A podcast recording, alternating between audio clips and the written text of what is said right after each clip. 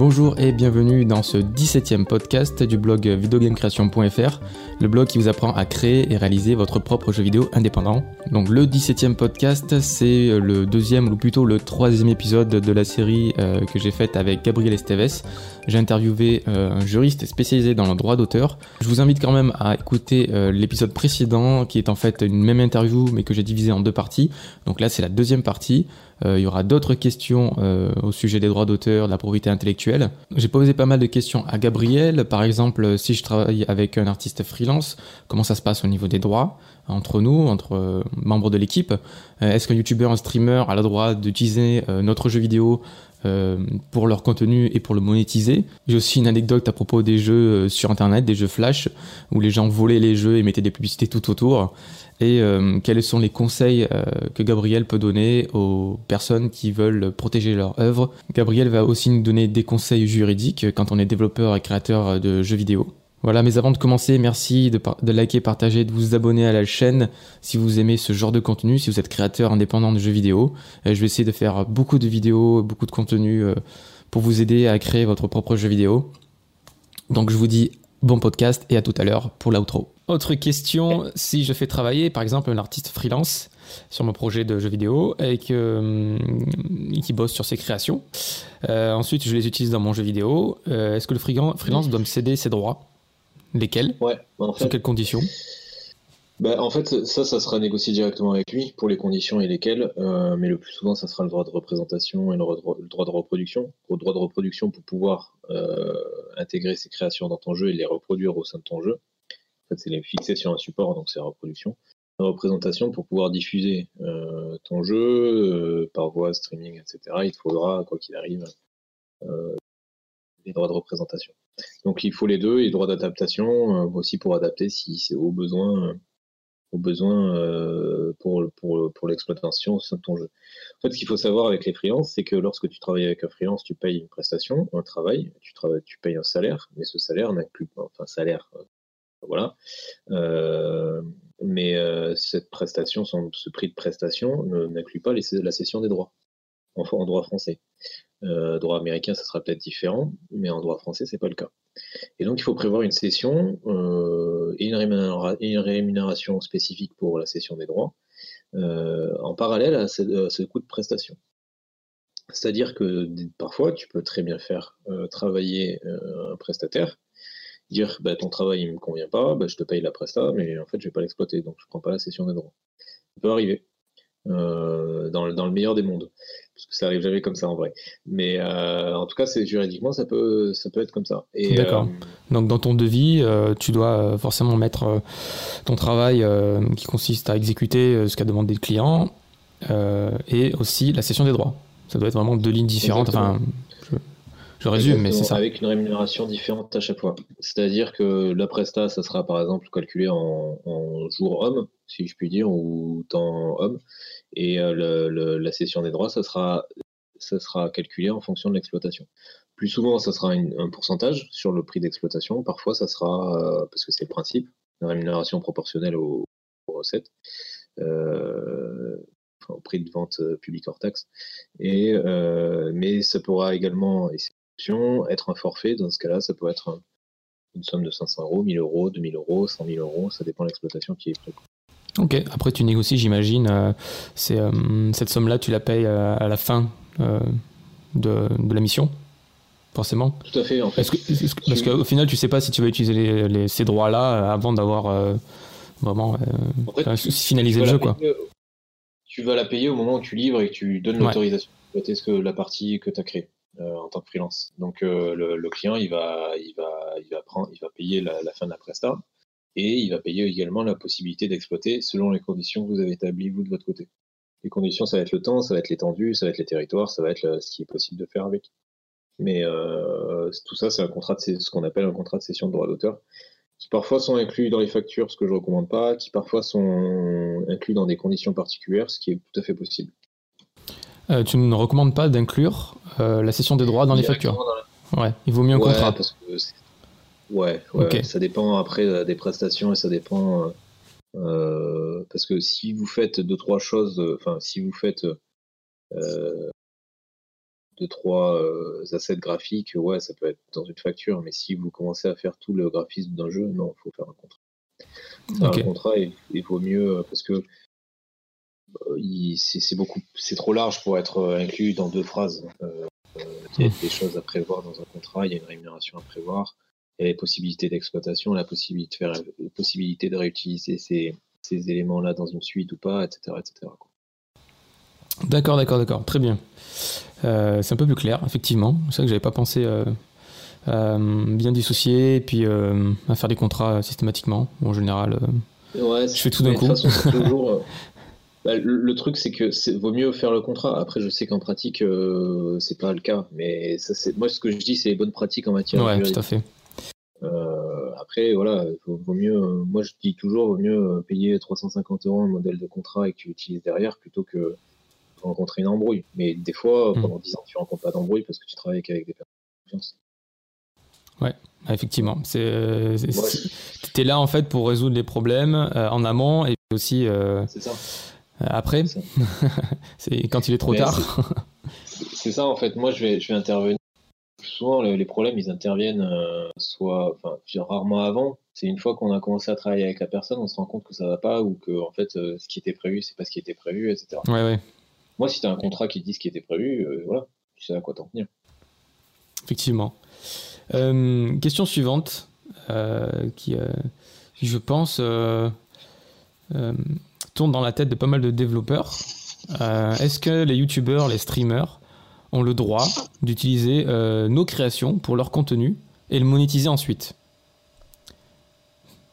Non. je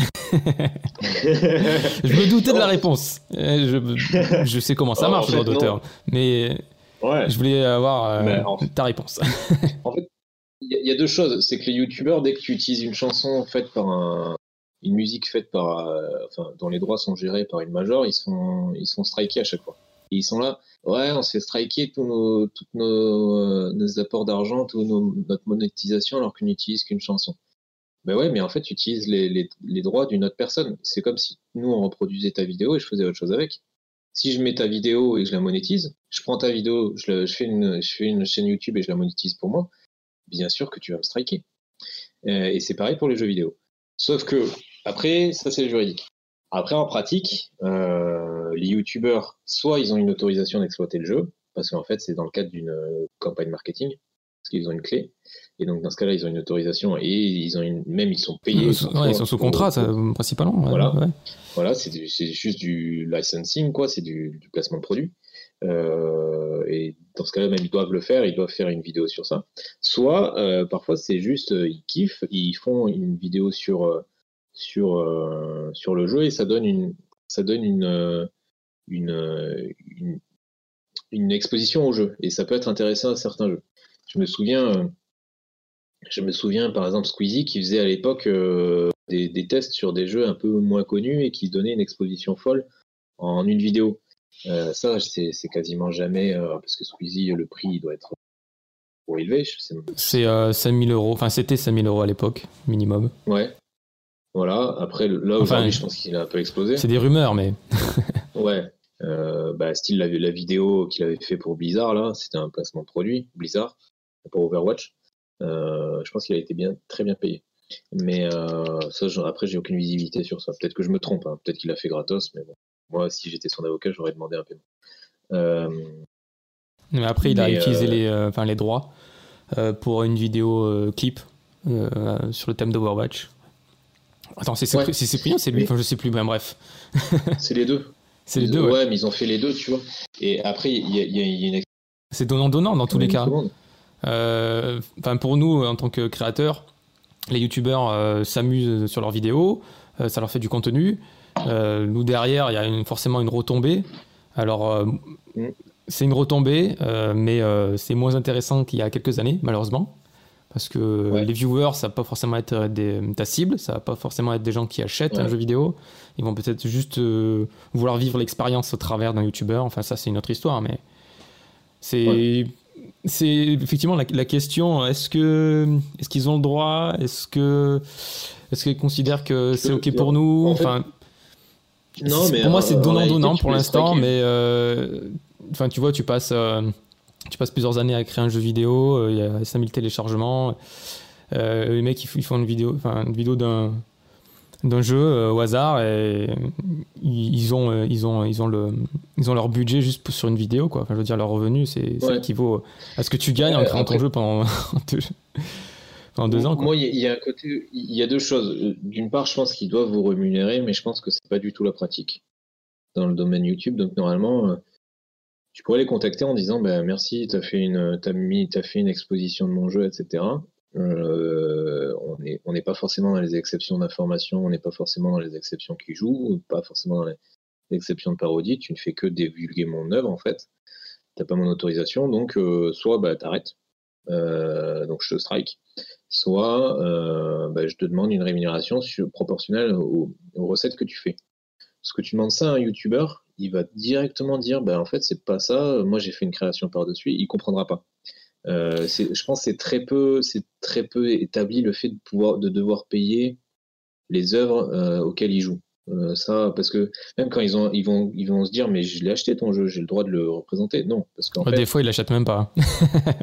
Ouais, des fois en plus ils le téléchargent ou des fois il est gratuit ou voilà. Mais tu vois, la licence qu'ils utilisent, elle te permet pas de faire des, euh, des représentations et des vidéos dessus. C'est ça l'objet de la licence quand tu donnes un jeu. C'est juste une exploitation personnelle. Il y a par exemple euh, le jeu sur lequel euh, on joue en ce moment.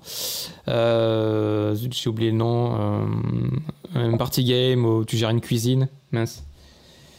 Ah, Overcooked. Overcooked. Euh, dès le début euh, du jeu, dès le lancement, c'est écrit, vous pouvez diffuser euh, les vidéos du jeu sans problème. Donc là, c'est écrit noir sur blanc. Je pense que ils autorisent la diffusion du jeu sans problème. Il n'y a pas de souci. Ouais. Ils vont pas aller demander une rémunération derrière, forcément. C'est le but aussi, tu vois, c'est donnant-donnant, parce que du coup, ça donne des idées aussi aux créateurs. Ah, le, le, le, développeur me donne l'autorisation de, de, faire ce que je veux avec le jeu sur mes vidéos. Bah, je vais en profiter quoi. Tu veux dire, euh, je veux dire, c'est, c'est euh, comment dire, euh, tiens, je, je, te dis que tu peux faire ce que tu veux avec, donc profites-en. Enfin, c'est quelque part, c'est, c'est une stratégie aussi, mais bon, je pense que je divague un peu. En mais... c'est la stratégie. Non, mais c'est la stratégie d'une licence libre en fait. C'est tout à fait ça. C'est une licence libre, c'est tu, tu, tu, utilises certaines exploitations. Là, tu utilises une exploitation du.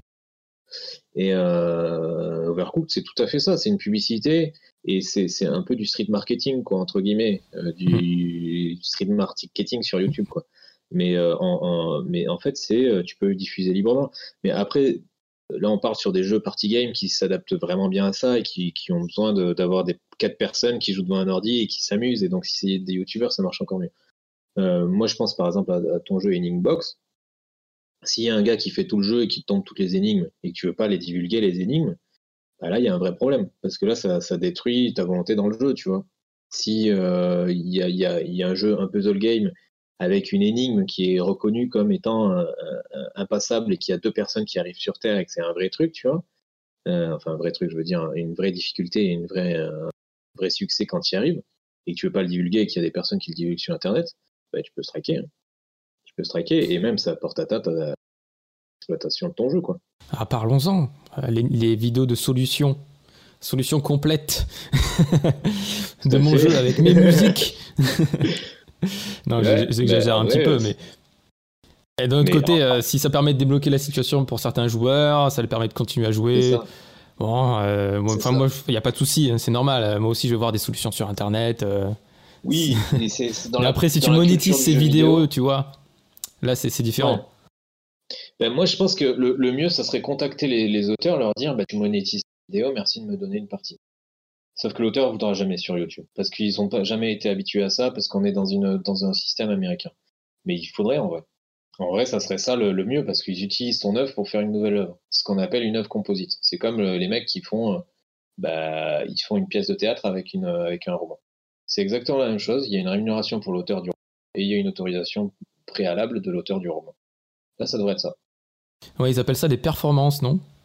Le fait, euh, enfin, je sais pas, je dis n'importe quoi, mais euh, de, faire le mariole devant ta caméra en utilisant une autre œuvre, c'est une performance, une playformance, peut-être. Ouais, ça peut être une performance, tu vois, mais c'est. Moi, je pense que le, enfin, sur YouTube, si ça sera, ça sera protégé par le droit d'auteur, donc tu auras une nouvelle œuvre mais quoi qu'il arrive, voilà, on est, on est vraiment sur ce truc. Ah, c'est Performance, c'est un bon mot. non, après, je dénigre pas parce que moi aussi, je suis public et ça, et moi aussi, j'ai des auteurs que je suis sur ça, des vidéastes, etc. Derrière, il y a des vrais talents, tout ça. Mais ouais, euh, ce qui est marrant, c'est qu'ils veulent le, respect de leurs droits d'auteur et parfois ils oublient un peu le ceux des autres. Ouais, c'est compliqué. Euh, d'ailleurs, le joueur du grenier mm. en avait parlé, hein, le fait euh, de se faire striker et peut-être à terme ne plus pouvoir faire de vidéos sur les jeux vidéo, de prendre des vieux jeux rétro et de s'amuser avec. Ouais.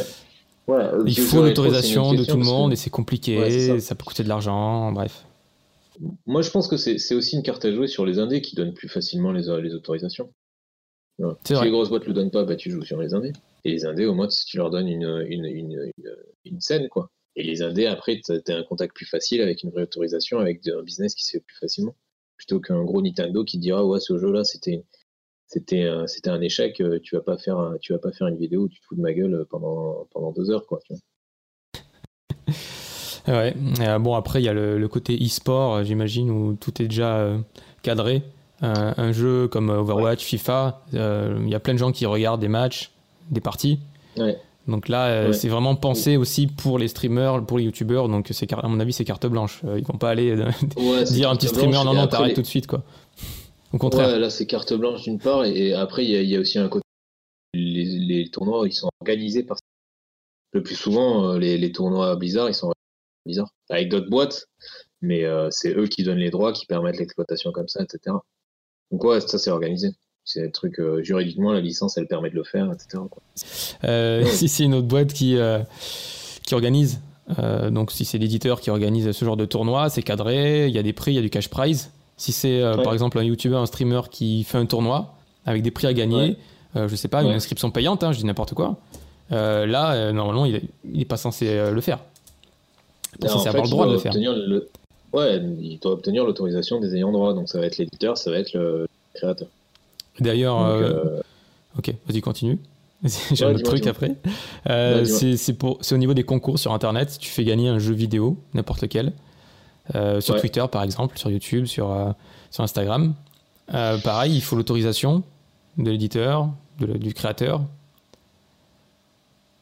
pour faire ce genre de concours. C'est assez con. Ouais, c'est assez complexe comme question, mais oui, parce que, enfin, je pense. Parce que, en fait, ça, ça, va moins jouer, ça va jouer euh, une partie sur le droit des marques et une partie sur le droit d'auteur. Parce qu'en fait, tu vas euh, bénéficier de la notoriété de ce jeu-là en faisant ton concours. Et donc ça, pour ça, il faut l'autorisation. C'est soit du parasitisme, c'est-à-dire euh, profiter de la notoriété des investissements d'autrui sans bourse déliée, euh, soit une atteinte au droit d'auteur, un droit de marque, si ton nom si le nom de ton jeu est déposé au titre de, titre de marque, bah, tu réutilises le jeu pour le nom du jeu pour faire un jeu concours et pour t'apporter du monde en fait, parce que mmh. un jeu concours ça reste pour euh, accrocher une audience. Pareil pour les consoles, j'imagine. Pareil pour les consoles, c'est exactement la même chose pour les consoles. Et euh, donc ça peut être, c'est en ce sens-là que tu peux avoir une atteinte et il faut l'autorisation des auteurs. Donc le plus souvent, quand tu fais un jeu concours, oui, c'est un, partenariat. Enfin même, c'est quasiment ça. Tout le temps, c'est en partenariat avec euh, avec un tiers. Quand tu as des promotions, ça sera un peu différent. Quand tu as des consoles, là, on rentre sur d'autres aspects. Mais quand tu as des distributeurs style Leclerc qui vendent euh, en promotion ou jeu concours ou je sais pas quoi, si, c'est un jeu concours, il y a une autorisation de PlayStation ou de Sony qui est, qui est titulaire des droits derrière c'est souvent en, partenariat, soit euh, si c'est une promotion, c'est juste qu'en fait, il y a ce qui, bon là je suis dans la technique, mais il y a ce qu'on appelle l'épuisement des droits. Si tu achètes une console, euh, tu peux la revendre d'occasion. Et tu portes pas atteinte aux droits des marques, parce qu'on considère que du fait de la première vente euh, légitime et légale, les droits sur la marque PlayStation, sur cet objet-là uniquement, se sont épuisés, donc tu peux le revendre d'occasion. C'est un peu tout ce qui est euh, aussi euh, le marché de l'occasion dans le jeu vidéo, mais c'est un peu différent. ok. il y a eu des histoires il y a peut-être 10 ans de ça où les éditeurs voulaient toucher leur, argent en fait sur les, la revente de produits d'occasion et du coup ils avaient trouvé des tactiques aussi pour obliger les gens à acheter neuf avec des codes des codes pour débloquer un contenu spécial, pour débloquer le multijoueur par exemple. C'était le cas pour FIFA, je crois. Pour les Call, of Duty bah, aussi, je sais plus. C'est une question qui est toujours euh, actuelle, euh, notamment sur les, euh, les, ventes Steam ou les choses comme ça. Ah, Steam. La revente des jeux. ouais, c'est ça. C'est exactement. C'est la même chose en fait. C'est la, revente de licences de, licence de logiciels. Est-ce que c'est autorisé ou pas? Aujourd'hui, c'est autorisé parce que je crois que c'est la CJUE qui a condamné qui a condamné Steam sur ces points-là en disant que en fait c'est une atteinte à la, libre concurrence et euh, à la liberté de, disposer de ce qui nous appartient. C'est vrai, mais tu vois, c'est dans une certaine mesure. C'est-à-dire que si tu transfères, euh, si tu revends euh, le jeu numérique, il faut que derrière ça soit supprimé, etc. du compte. C'est vraiment un transfert qui doit ah, être Ça peut peut-être résoudre ce problème-là avec les, les crypto-monnaies, enfin la, le blockchain. Ce principe de, token unique qui permet de, de naviguer euh, d'une personne à une autre. Ouais. Ouais, ouais c'est vraiment. je dis, c'est un peu au hasard, mais euh, ça peut peut-être. Non, c'est une, des solutions. C'est une, des solutions qui est envisagée sur ces, questions-là. Le blockchain, c'est un, peu le, un peu la cour des miracles euh, c'est un peu comme l'intelligence artificielle il y a 5 ans. Tout le monde est fou, j'ai l'impression, à ce sujet. mais en droit, il y a beaucoup de legal tech qui se lancent sur ces sujets-là. Et justement, en matière de contrefaçon ou en matière d'identification d'une œuvre ou d'un produit, euh, c'est quelque chose qui est vraiment envisagé. Euh, par exemple, ils vont, ils vont, aujourd'hui, euh, il y a certaines sociétés qui utilisent des puces. par exemple, je crois que c'était Pernod Ricard qui fait des puces dans leurs bouteilles pour identifier les, vraies bouteilles des fausses, plutôt que des codes avec des chiffres. Là, c'est vraiment des puces qu'il faut scanner le, blockchain, ça, va pouvoir euh, peut-être, si c'est bien exploité et s'il y a une solution qui est économiquement viable, pouvoir identifier une œuvre qui, est transférée. Et si tu n'as pas si pas l'autorisation par le blockchain, ou en tout cas tu ne retrouves pas le, code d'identification par le blockchain, bah c'est, pourras pas l'exploiter ou tu pourras pas y jouer. Tu vois. C'est des solutions, nouvelles technologies qui arriveront, je pense, dans les 5-10 ans à venir. Mais si ça existe. Yes. Euh, très bien. Un peu divaguer sur ça. Euh, ouais, ouais, mais euh, bon, c'est le but du podcast. Hein. On, parle des sujets qui nous touchent, hein, forcément, tout ça. Le blockchain, j'avais fait une interview de quelqu'un qui, était expert en blockchain. Malheureusement, le son est pourri. Je l'avais fait à la Game Connection. Donc malheureusement, je ne la mettrai pas, à part peut-être par écrit. J'ai appris pas mal de trucs d'ailleurs. C'est un sujet intéressant le blockchain parce que moi je suis pas encore complètement initié au truc. Euh, j'ai plus, euh, je, vois à peu près comment ça fonctionne et euh, je commence à avoir les, à voir les balbutiements des possibilités que tu peux faire, mais c'est un truc qui est très très prometteur comme l'intelligence artificielle. Après, il y a beaucoup qui considèrent ça un peu comme de la magie. Donc, au bout d'un moment, il faut voir ce qu'ils en sortent. En tant que bon juriste, j'ai temps de voir. Tu vois je pense que c'est le moment de se lancer, mais il, faut, il faut viser comment dire, le bon créneau. Ça, peut s'appliquer à tellement de choses, j'ai l'impression. Euh, ok, on va passer à la question suivante. Euh, du côté du joueur, on va passer du côté du joueur. Euh, lorsque j'achète un jeu vidéo, apparemment, j'ai le droit de le montrer, le diffuser qu'autour de moi, dans le cadre familial. Un peu comme un film, quand on le loue. On a le disclaimer, il me semble, quand on, quand on mettait la cassette vidéo dans son magnétoscope, même le DVD aussi. Donc euh, je n'ai pas le droit de le prêter. en fait, tu, tu l'as toujours ce disclaimer, sauf que dans le DVD, tu as un menu qui est un peu plus, ah ouais, d'accord. Ah plus planqué. Mais il est. donc euh, donc c'est pareil pour le jeu vidéo, je n'ai pas le droit de le prêter, euh, pas le droit d'inviter un ami pour le pour, venir jouer avec moi. non, ça, en fait, là, on, reste vraiment dans. Là, là on reste je, vais, je vais loin, je vais loin. Non, mais. là... non, faut acheter 4 exemplaires même pour jouer au même jeu. Tu vois ah, mais dis-toi que, enfin, c'est pas jusque-là, mais pour jouer, euh, par exemple, à FIFA euh, sur PS3, je crois, un des derniers FIFA sur PS3, en réseau, même pas en réseau, en local, enfin en réseau local, et tu te connectes en ligne pour jouer contre d'autres gars en ligne, il fallait que tu aies ton abonnement PSN. Donc il fallait payer une licence pour jouer en ligne alors que la PlayStation avait son abonnement PSN, l'utilisateur qui se connectait à la console devait avoir aussi son abonnement PSN. Ils, l'ont fait sur deux trois versions. Après, ils ont arrêté parce que c'était complètement con. C'est horrible. Ah, ah, ouais, après, ils essayent juridiquement. Des, juridiquement, tu as des contrats derrière, ça tient plus ou moins bien.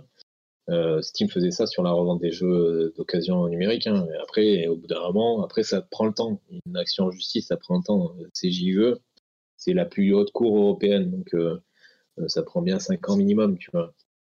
Mais euh, c'est ce truc derrière, tu te fais condamner, quoi, parce que quand tu essaies de contourner, ou après, si juridiquement ça tient, le problème c'est aussi comment ton public va le recevoir.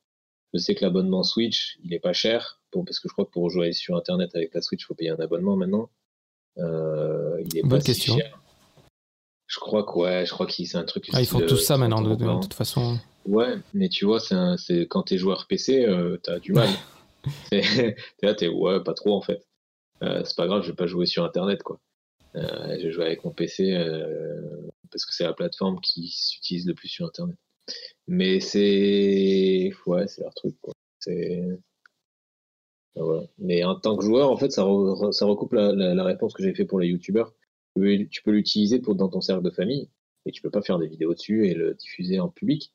Si tu veux le louer, il faut une, il faut une licence particulière. Les trucs de, enfin les, les, les, loueurs de, de, de, de, DVD euh, euh, dans la rue ou les choses comme ça, ils ont une licence particulière auprès des, des, euh, des producteurs de, audiovisuels. Euh, il, pareil pour les cinémas. Si tu veux projeter un film en cinéma, bah, il faut une licence particulière de, de projection cinéma. Euh, avec des redevances qui, sont payées auprès de différents organismes. Parce que tout ça, c'est très bien organisé aujourd'hui, sauf dans le jeu vidéo, bien entendu. Mais c'est assez bien organisé, tu vois, quand tu fais une projection cinéma, tu vas payer des redevances auprès des sociétés de gestion, collective qui gèrent euh, les droits producteurs audiovisuels ou directement auprès du producteur audiovisuel ou et derrière aussi la SACEM. Ben, en fait, la question de, l'utilisation par les particuliers, c'est un peu la question des youtubeurs. En fait, tu as le droit, tu vas avoir le droit d'exploiter de, le jeu dans ton cercle de famille, c'est l'exception du cercle familial c'est le prêter à tes potes, tu as le droit, l'exploiter avec, enfin, d'y jouer entre amis, tu as le droit, mais c'est à partir du moment où tu vas commencer à diffuser publiquement, tu vas commencer à le louer publiquement et faire un business dessus. Euh, par exemple, les vidéos location ou les cinémas, ils ont chacun une licence et euh, ils payent les droits pour pouvoir avoir cette exploitation-là particulière. Euh, c'est une vraie question, notamment par exemple dans les salles d'arcade. Ouais, justement, je vais dire. d'arcade, elles ont des licences. Ils ont des licences particulières. L'aéroport de Paris où tu as, des, bornes de, PlayStation 4, ils ont des licences particulières. ils payent pour ça. Et, euh, c'est un abonnement euh, euh, redevance, quoi. C'est des redevances qui sont payées annuellement ou mensuellement. Il y a les bars gaming aussi, alors, avec leur, leur vieille console. Les bars gaming, ah, ça, ça marche pas mal en ce moment. Euh, des, des, bars en fait où tu joues aux jeux, aux jeux vidéo comme, euh, comme euh, le Meltdown qui, qui, est un peu partout en France. À Paris, le reset. Comme ça. Ouais. Ouais, normalement oui. après, après, je suis pas sûr qu'ils. Non, je pense pas qu'ils aient des licences. Je pense qu'ils le font. Le Meltdown, je pense que oui, parce que c'est un peu plus organisé, etc. les, les, les, établissements un peu plus locaux ou plus, qui, ne sont pas des chaînes ou des choses comme ça, qui utilisent que des anciennes consoles, je pense que non.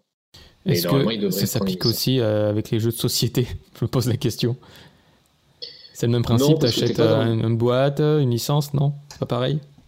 Non, parce que t'es pas sur des licences logicielles. C'est un peu particulier, mais en fait, tu achètes une boîte et tu as des droits d'auteur, mais la boîte, tu as la libre disposition parce que aussi c'est un élément physique. Par contre, si tu commences à faire une vidéo sur ton, ton jeu de société, ouais.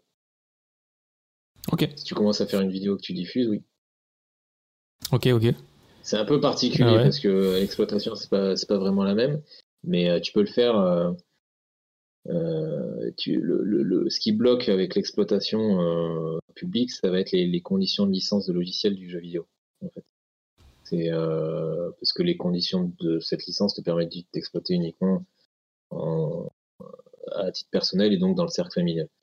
Euh, jeu de société, euh, la mise à disposition, ça va pas, tu vois, ça va pas, enfin, le droit d'auteur va pas empêcher ça parce que tu fais, tu, tu, tu reproduis pas le, le, jeu et tu le diffuses pas. Tu il est juste posé là et voilà, t'as acheté ta, as acheté ta, c'est un peu c'est un peu difficile à comprendre parce que c'est vrai qu'il y a une petite friction entre les deux, mais Ok. En tout cas, à ma connaissance. Après, peut-être que là, à voir la jurisprudence applicable.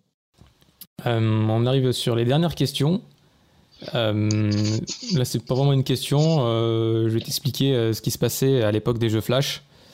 Donc, des jeux qui étaient diffusés sur Internet gratuitement par des développeurs qui les mettaient sur des plateformes comme Congregate, Amor Games, etc. Et en fait, il y avait une pratique qui consistait à aspirer des jeux Flash, en fait, à télécharger le fichier qui contenait tout le jeu, à soit l'héberger sur leur plateforme, soit directement de prendre le lien du fichier qui est hébergé ailleurs et de mettre euh, le jeu sur leur plateforme, sur leur site internet, en mettant plein, plein, plein, plein, plein, plein de publicités autour, dessus, à droite, à gauche, en bas, enfin bref. et, euh, et, du coup, euh, quand tu es, développeur de, jeux vidéo Flash, il faut faire très attention. Parce qu'au final, d'une part, tu, ne gagnes absolument rien sur, sur euh, tous les, euh, toutes les pubs qui sont diffusées sur ces plateformes, effectivement, puisque ben, c'est comme si tu prends une vidéo YouTube, tu le mets sur ton site, tu mets plein de pubs autour, euh, tu gagnes de l'argent là-dessus. C'est ce que font les sites pirates d'ailleurs quand ils diffusent des matchs de foot streamés. Pour ceux qui ont déjà essayé, c'est exactement ça. Donc ils n'ont pas du tout les droits et ils le font librement. et sans demander à l'auteur en général.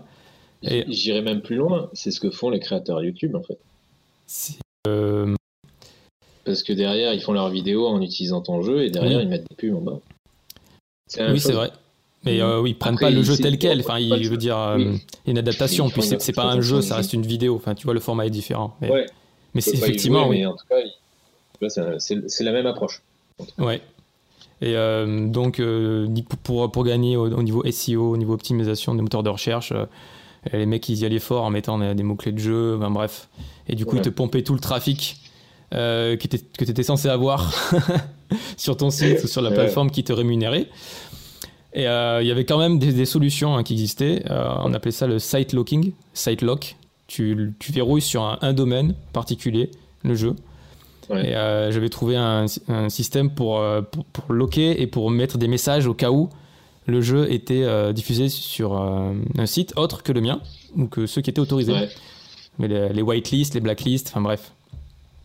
Et c'était le seul moyen qu'on avait, il fallait absolument le faire. Il fallait aussi encrypter ces jeux à l'époque, parce que le vote de code source était vraiment euh, quelque chose euh, euh, d'hyper fréquent. Le retro engineering, il y avait des logiciels pour, pour récupérer tous les médias, les vidéos, les, codes. Le code n'était pas très lisible, mais il marchait.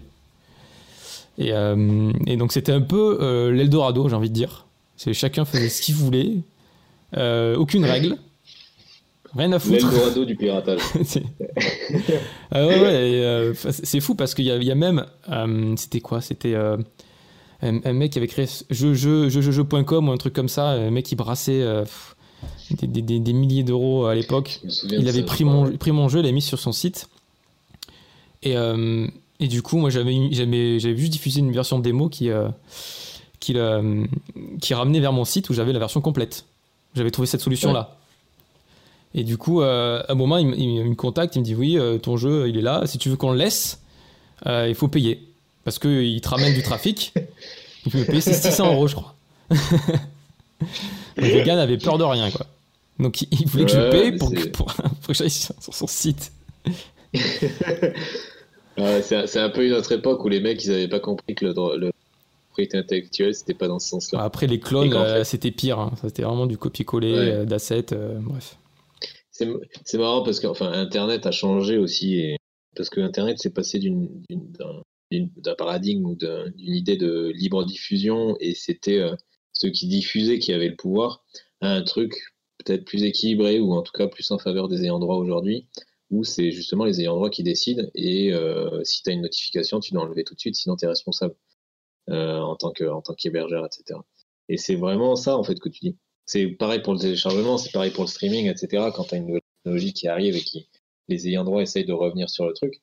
Mais au début, tu n'as que des solutions techniques qui sont pas forcément. Euh, qui sont pas qui répondent pas forcément au truc. Et donc tu as des personnes derrière qui. Oui, et qui. Même ont des approches un peu biaisées du, droit, quoi. Tu vois Du business. Mais ouais, c'est vraiment. Euh, Et je me souviens, ça, à l'époque des, des, des, jeux Flash où tu cliquais, tu avais, des sites avec des pubs, mais n'importe quoi, des, des, pubs porno, des trucs comme ah ça. Oui, oui, euh... les, tu vois, c'est les pubs qui ramènent le plus de fric. Tu Exactement. Vois, des trucs qui. des trucs comme ça. Des pop-up partout. Ouais, c'est ça. Et tu devais fermer le Far West, 5. Euh... Clairement. C'est ça. La loi du plus fort aussi. fermer 5 pages. Mais ouais, mais ouais, ouais, carrément. C'est celui qui ramène le plus de trafic et le plus heureux, euh, peu importe comment. C'est le truc aussi où les, les, les pop-up que tu fermais, il y en avait deux qui te donnaient des virus. tu sais, euh, putain, j'en peux plus. ouais, je souviens. Euh, enfin voilà, c'était la petite, euh, petite anecdote. Peu...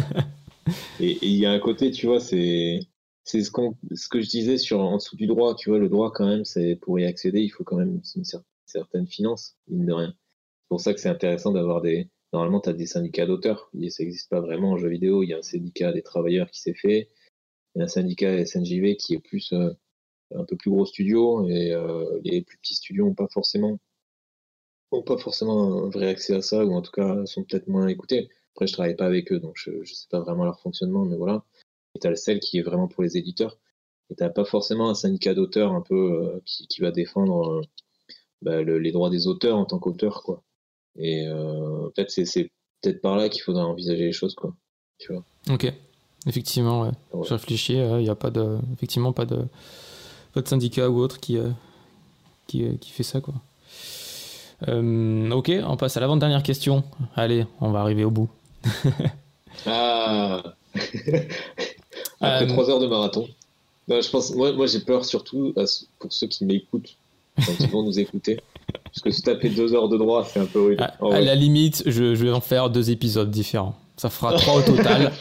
On aura euh, la série euh, Gabriel Esteves et la trilogie. Comme dans Matrix, yes Jamais 203, j'ai envie de dire. Euh... Avec, avec, grand plaisir. ah, parce que tu veux encore faire une autre interview pour. ah, moi je suis chaud, je suis chaud, je suis chaud. Je te fais ah, un bon. développement sur le droit des marques si tu veux. Ok.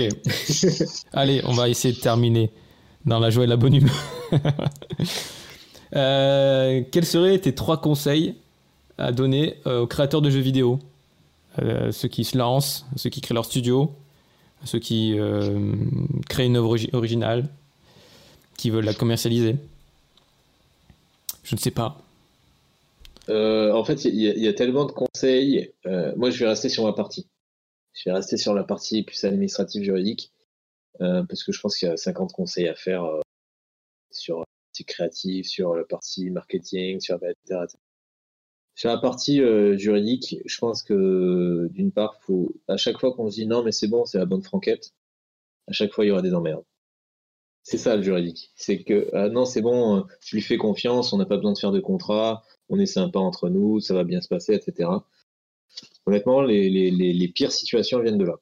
C'est vraiment ça. Donc à chaque fois qu'il y a un partenaire économique, qu'il y a des associés, qu'il y a des co-créateurs, et que ça commence à se professionnaliser un peu, euh, faut s'organiser. Juridiquement, faut s'organiser, faut faire des contrats. Euh, quand on a un éditeur qui vous dit non, mais t'inquiète pas, donne-nous ton jeu et on va s'en occuper, pas besoin de faire de contrat. Non, justement, c'est l'éditeur, s'il est sérieux, il vous proposera un contrat. Euh, donc, toujours contractualiser, entre guillemets, les, les relations professionnelles. Euh, c'est le cas aussi entre associés. Quand vous commencez à lancer un jeu et que vous vous dites, bah, on va exploiter vraiment, on va mettre deux ans dans ce jeu-là, faites une société, faites un pacte d'associés, euh, organisez-vous euh, pour pouvoir exploiter le jeu. Que, ce soit le studio qui exploite, donc faites des sessions au studio, des sessions de droit au studio d'une part, mais qui est également des garde-fous, les garde-fous que vous souhaitez. C'est-à-dire si vous vous dites, ben, je veux avoir un contrôle sur ça, ça, ça, ça, vous l'intégrez dans le contrat de session. C'est le, mon premier conseil, c'est vraiment organiser les relations juridiquement. C'est le plus important. Encore une fois, quand on vous dit non, c'est bon, t'inquiète, j'ai pas à faire de contrat, c'est la bonne enquête, on est tranquille entre nous, etc. C'est que la personne, c'est le plus gros piège, c'est le, le c'est que la personne, euh, moi, quand c'est un éditeur, un, un, un distributeur, c'est qu'il va vous arnaquer. Ouais, ouais, voilà. tout à fait. faut, faut se méfier, vraiment. Ah, clairement. Ouais, c'est ça. En et d'ailleurs, si, enfin, si, s'il si, a rien montré, s'il n'y a pas d'acompte, si par exemple tu travailles pour un client, il n'y a pas de contrat, ça pue quoi. Ça pue. Ouais, c'est ça. De toute façon, euh, le professionnalisme, c'est aussi le fait de donner un contrat et donner des garanties. Si dans la rue, il y a une personne qui vous dit non mais t'inquiète, euh, je te vends une voiture mais tu l'as pas encore vu la voiture, je te la porte dans deux semaines, donne-moi ton argent. Tu donneras pas ton argent, tu donneras pas ton temps. Et en fait là c'est pareil. C'est parce que le, le, le fait d'avoir une preuve papier et des engagements papier, c'est à ce moment-là où tu vas pouvoir donner ton jeu et pour que chacun ait son, ses engagements. C'est hyper important. Parce que c'est vraiment, il y a des projets qui coulent à cause de ça. Donc ça, c'est ton premier conseil. Est-ce que tu en as un autre euh, en, stock? J'en ai un autre. C'est si vous exploitez à l'international, faites, faites, euh, faites pardon. Faites une société, fondez une société. Euh, si, ou une coopérative, faites une structure pour exploiter votre jeu à l'international. L'exploitez pas en direct parce que des relations avec des éditeurs en direct, ça, ça, ça représente certains risques importants pour votre patrimoine propre c'est parfois assez théorique, mais s'il y a un procès contre vous, euh, ça peut être assez difficile. Euh, si vous avez une société, elle part en liquidation. C'est important de séparer l'exploitation de votre jeu, qui est une exploitation qui va vous ramener de l'argent, oui, mais qui va aussi s'exposer à certaines responsabilités, certains risques. Et vous, vous gardez, vous, êtes rémunéré en tant qu'associé de votre société, en tant que salarié de votre société, si le cas échéant, en tant qu'auteur de, l'œuvre, le, de vous aurez plusieurs rémunérations. Donc voilà, faites, organisez-vous quoi. Ok. C'est comme dans les contrats avec les autres, vous-même organisez-vous. Euh, Et le troisième euh, conseil? Troisième, je, bah, prenez quelqu'un pour faire à votre place tout ça parce que c'est chiant à faire. En vrai, le, vous avez jamais rédigé de contrat, vous avez jamais rédigé d'acte juridique, vous ne savez pas ce que c'est, et vous vous dites, bah, je vais le faire moi-même. Euh, ouais, ça peut être très bien fait, mais ça en contrat, ça l'est jamais. Euh, moi, j'ai jamais vu un truc bien fait en contrat. Euh, et en droit des marques, ça peut le faire vite fait si vous vous trompez pas, voilà, etc., etc. Mais pour les aspects administratifs et juridiques, c'est pas votre métier. Prenez quelqu'un pour le. Pour monter une société, c'est pas votre métier. Prenez un cas ou un jury spécialisé en, matière de, enfin en droit des sociétés pour vous faire un pacte d'associés, pour vous faire un truc bien équilibré si vous le souhaitez ou euh, déséquilibré si vous le souhaitez. Ça dépend de vos échanges avec, euh, avec vos partenaires ou avec vos associés. Mais prenez quelqu'un pour qu'il vous fasse les choses. En propriété intellectuelle, dans mon métier, c'est pareil. C'est euh, pour faire des, des, contrats de cession. Si vous intervenez avec un freelance qui a une certaine importance, qui exploite des choses qui sont importantes dans votre jeu, enfin qui crée des choses qui sont importantes dans votre jeu, faites une session et au moins vous pourrez exploiter derrière. Et les relations ne seront que pacifiées parce que vous aurez des bons contrats. Très bien, merci pour ces trois conseils. Euh, si on a besoin de tes services, justement. ah bah, Comment, comment qu'on fait bah, Si on a besoin de mes services, faut contacter, euh, faut me contacter. Euh, moi, j'ai pas encore d'adresse professionnelle là, comme je change de cabinet, mais il faut, faut, se rapprocher de moi. Et après, moi, j'échange sur les sujets. Je vous dis si si c'est si, c'est dans mon champ de compétences, bah, je vais vous assister, je vous ferai un devis le cas échéant. S'il y a besoin de faire un devis, parfois il y a juste des questions à répondre, je réponds aux questions. Si ça prend pas 5 heures. Euh, mais si, si je vous fais un devis, après, on, si vous acceptez le devis, on travaille sur cette base-là et on continue à bosser ensemble. Et je vous fais les, ce dont vous avez besoin. Euh, Si c'est pas dans mes compétences, je vous redirige vers des confrères dont j'ai confiance, avec qui je travaille. Typiquement en droit des sociétés, j'en fais pas c'est pas mon métier. Euh, je vous redirigerai vers des amis à moi qui sont avocats et qui, qui font ça très bien. Ok, super. Alors, euh, si vous tapez Gabriel Esteves sur LinkedIn, euh, vous tomberez peut-être sur mon autre ami. Il y en a deux. Il y en a deux. qui est actuellement chez Ubisoft. Donc, vous vous trompez pas. Hein. dans, mon répertoire, je me trompe des fois. peut-être qu'il pourra vous répondre à des questions moi, je pourrais pas répondre à, des questions de développement de jeu. Je vous le dis tout de suite. Voilà. donc, euh, donc euh, le mieux, c'est euh, par LinkedIn ou, ou sur les réseaux sociaux, je ne sais pas. Après, en vrai, moi, si, tu veux, je pourrais te Ouais, je pourrais te communiquer mon adresse mail pro prochainement si tu veux si tu veux la mettre. article de etc. Moi, là, j'en ai pas encore connaissance. Okay. J'en aurai connaissance que dans trois semaines. Ok, ça presse pas. Ouais. En, tout cas pour moi, peut-être que pour certains, oui. LinkedIn, LinkedIn et après, au pire, il t'envoie un message et tu. Yes, LinkedIn. Vous trouverez Gabriel sur LinkedIn. Je mettrai le lien sinon de ton profil comme ça, ça sera clair. Parfait. Parfait. pour finir, quel jeu joues-tu en ce moment? J'ai fini Void Bastard hier, hier soir à 4h du mat. D'accord. Très très bon jeu. Et là, j'ai fait une petite partie de What the Golf avant de commencer. Et euh, je voulais démarrer, je sais plus quel jeu. Euh, Crosscode. Que j'ai pas fait. Donc, euh, en fait, le truc, c'est que je suis en vacances. J'ai pas eu de vie pendant un an. Donc là, il faut que je tombe des jeux, là. Tu vois? Il doit y avoir une belle pile de jeux qui t'attend. Ah ouais, un peu. Et moi, je suis très jeu indé. Très. Euh, le prochain truc que je vais acheter, ça va être la Switch, mais c'est pas pour tout de suite parce que j'aurai 5-6 jeux de, 60, de 50 heures à faire. Donc là, je vais faire mes jeux indés. Euh, je, vais je vais me faire plaisir un peu et voilà. Mais euh, ouais, j'ai fait, j'ai fait, je suis en train de faire What the Golf. C'est le jeu avec le plus de, de très bons jeux de mots que j'ai jamais vu. Il y, en a, il y en a, il y en a un par, par, partie juste pour ça. Enfin, je lui mets une bonne note. Mais non, non, il est bien. Il est, enfin, What the Golf, il est très bien. Après, Void Bastard, il est bien, mais je l'ai fait en deux fois. J'ai vraiment fait, euh, j'ai fait une partie, une grosse partie de 10 heures. Après, j'ai dû 5 heures pour finir. Il est cool. Je, ne suis pas très roguelite, roguelite pardon. Euh, mais il y a une partie Faster Than Light qui est rigolote, tout ça, donc euh, il est vraiment bien. Et Crosscode, là, je l'ai, je l'ai commencé, ma manette est tombée en rade, donc il faut que j'en achète une pour bien jouer. Mais il a l'air pas mal. Ok, donc pas mal de jeux indés finalement. Beaucoup. Ouais, je suis très jeu indé moi. Moi, je suis très très jeu indé. Tu joues en multijoueur de temps en temps aussi euh, sur PC Pas trop. Parce que le truc, c'est que ça prend du temps. En fait, multijoueur, quand tu vas commencer à faire du MMO ou du. Ah, MMO, oui. Des jeux en ligne, du Apex, du truc comme ça, bah, pour avoir un bon niveau, il faut jouer. Euh, donc, il faut passer du temps. Le temps que j'ai plus, j'ai besoin d'avoir des jeux qui se finissent, tu vois. J'ai besoin d'avoir une. Ça peut être 80 heures. 80 heures, pardon. Euh, ah, J'avoue, c'est satisfaisant d'avoir un jeu de 3 heures, une bonne expérience. Tu finis. Ça, tu vois. Et...